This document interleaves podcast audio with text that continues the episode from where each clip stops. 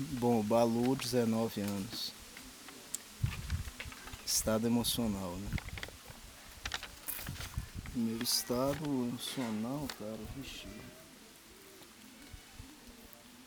É, tô, num, tô num estado assim de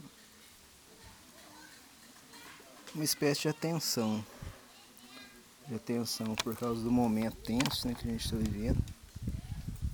Esse momento tenso é tenso para todo mundo. Pelo menos para mim eu sinto ele, né? Aí eu fico meio que vigiando assim, me vigiando. E me vigiando para não ser atingido, né? Por, esses, por essa tensão, assim. Aí eu tô fazendo isso, eu tô pensando muito no sobre o, o amor, o amor ao próximo e o amor a Deus, que é o que me, que me, que me leva a uma situação boa geralmente e me tira de, um, de qualquer estado ruim de alma. É, eu tô partindo para fazer isso. Inclusive eu li esse, esse, essa semana na Torá que, que é para amar o próximo com a mesma intensidade que ama a Deus. Deus fala isso pro povo.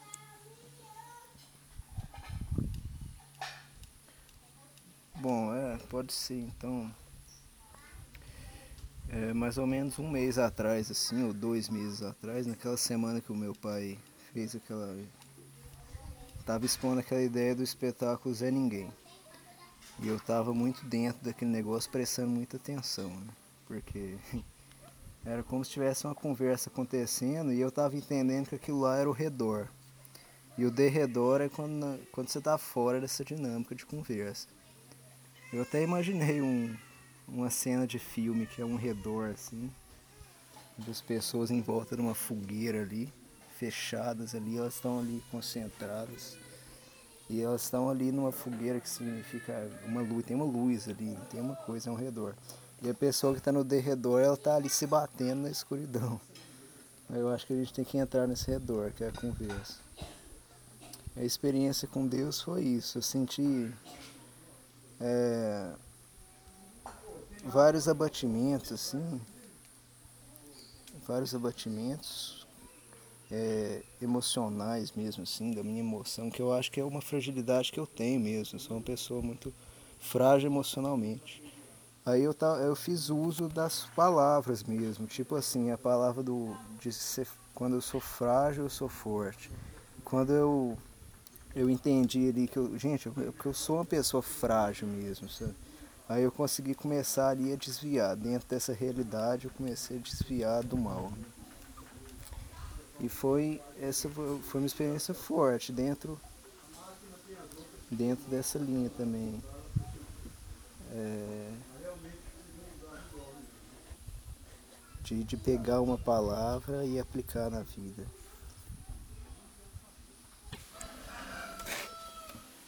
Cara, Deus para mim. É, eu acredito que ele é o criador né, do universo. Mas a existência dele várias vezes eu já tive muitas dúvidas, viu? Sobre a existência, de como que funciona mesmo. Sobre o que é Deus mesmo é uma questão para mim, na verdade. Eu procuro eu procuro essa essa resposta. Mas é. Eu acho que Deus é. Não, Deus é o Criador, mas Ele está na comunhão. Igual ele fala lá pro povo de Israel, para ele não precisa fazer tenda nem casa para ele, não, que eu moro no meio do povo de Israel. Jesus também fala que está entre vós. Né? E para mim é o redor. Que eu falei antes, o redor do redor, porque quando você presencia uma boa conversa, você sente ali, eu sinto uma paz de Deus, assim. Mesmo você estando. Eu acho que quando você está aqui pro redor. Então Deus para mim é isso. É...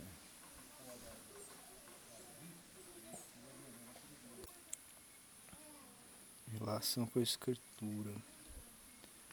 Hoje em dia eu estou conhecendo a escritura agora. Eu tô, pela primeira vez eu estou lendo a escritura pela, inteira, nunca li, li muito pouco da escritura. E no começo eu achava estranho o fato da gente basear toda a nossa vida em um texto. Com essa ideia. E quando eu considero que eu me converti, eu lembro que eu até falei com meu pai que eu acho estranho esse negócio, vou me converter a esse livro aqui, a Torá. Aí eu pim, e fui, eu, aí eu fiz mesmo sem, mesmo achando meio estranho, assim. Cara, eu vou fazer isso aqui porque tá todo mundo fazendo isso aqui, não, não é uma coisa. Mas é essa ideia da escritura é, é, eu acho ela meio estranha, mas as coisas que eu leio eu vejo sentido. Eu, e quando eu consigo aplicar elas na minha vida, eu acho que leva a gente a Deus. Bom, entendimento de comunhão. É, comunhão eu lembro da Ágora, né? Sempre eu lembro de Ágora, de conversa, reunião, mas Peraí, qual a pergunta é se, é se eu pratico o que que eu, que, que eu acho? Cara, eu acho que não. acho que eu não pratico é, comunhão.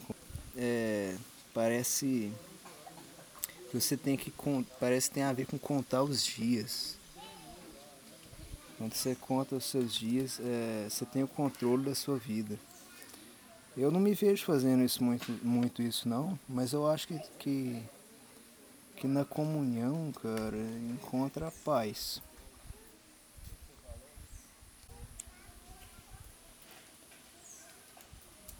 Religião, religião.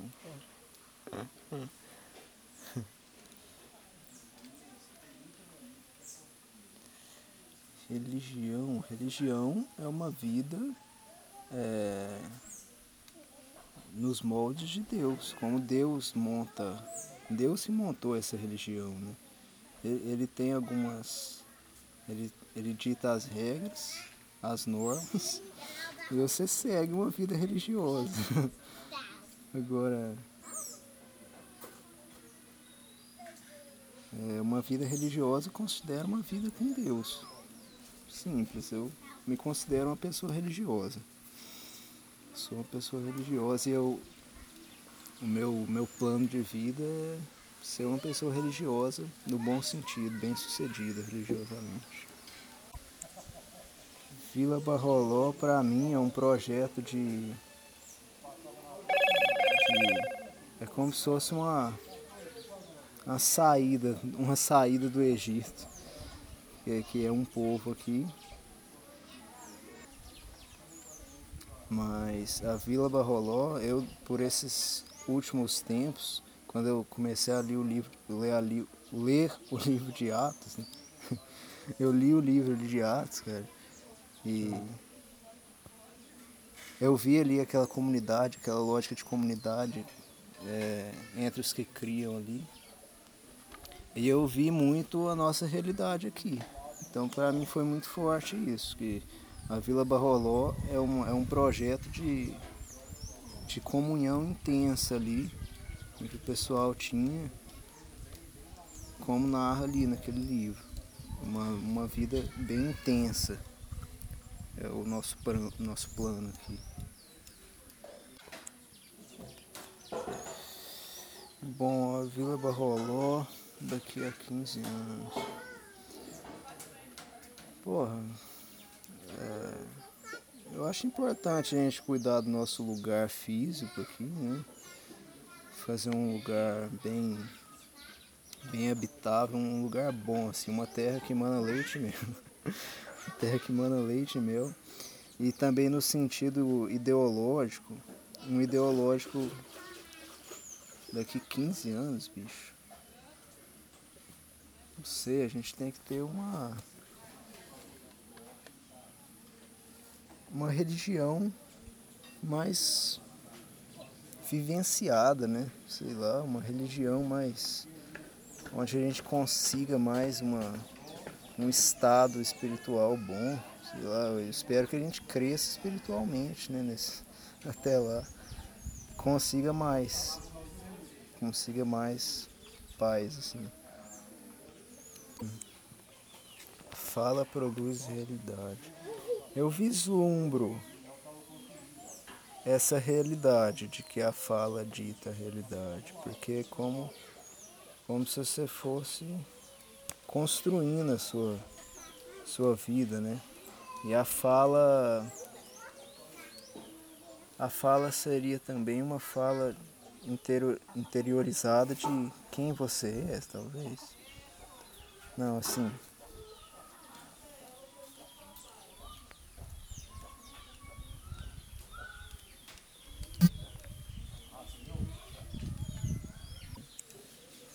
Bom, eu acho que a fala sim pode produzir uma realidade, porque quando você fala a sua realidade, eu sinto, mesmo sem muito praticar isso, que você tem o domínio da sua, da sua situação. Quando você fala. É, e quando você não fala, a coisa começa é, a, te, a, a te dominar ali, né? Quando você não fala o que, que você tem dentro, você começa a se perder ali. E quanto a se eu pratico isso, eu não considero que eu pratico não. Eu acho que eu, que eu falo muito pouco. E eu sempre tive esse conflito sobre falar, eu sempre tive uma intuição de que se falar, vai. Tem que falar, é sempre assim, tem que falar. Mas aí eu já falei várias vezes e eu acho que foi ruim por causa do modo, porque tudo tem um modo. É, mas eu acho que você tem que falar de uma coisa, é como se fosse algo mais natural, sabe? Uma coisa você fala dia após dia, sabe? Vai falando ali. E eu acho que ser uma pessoa mais falante é um projeto de vida meu, viu? Porque eu não me considero de jeito nenhum.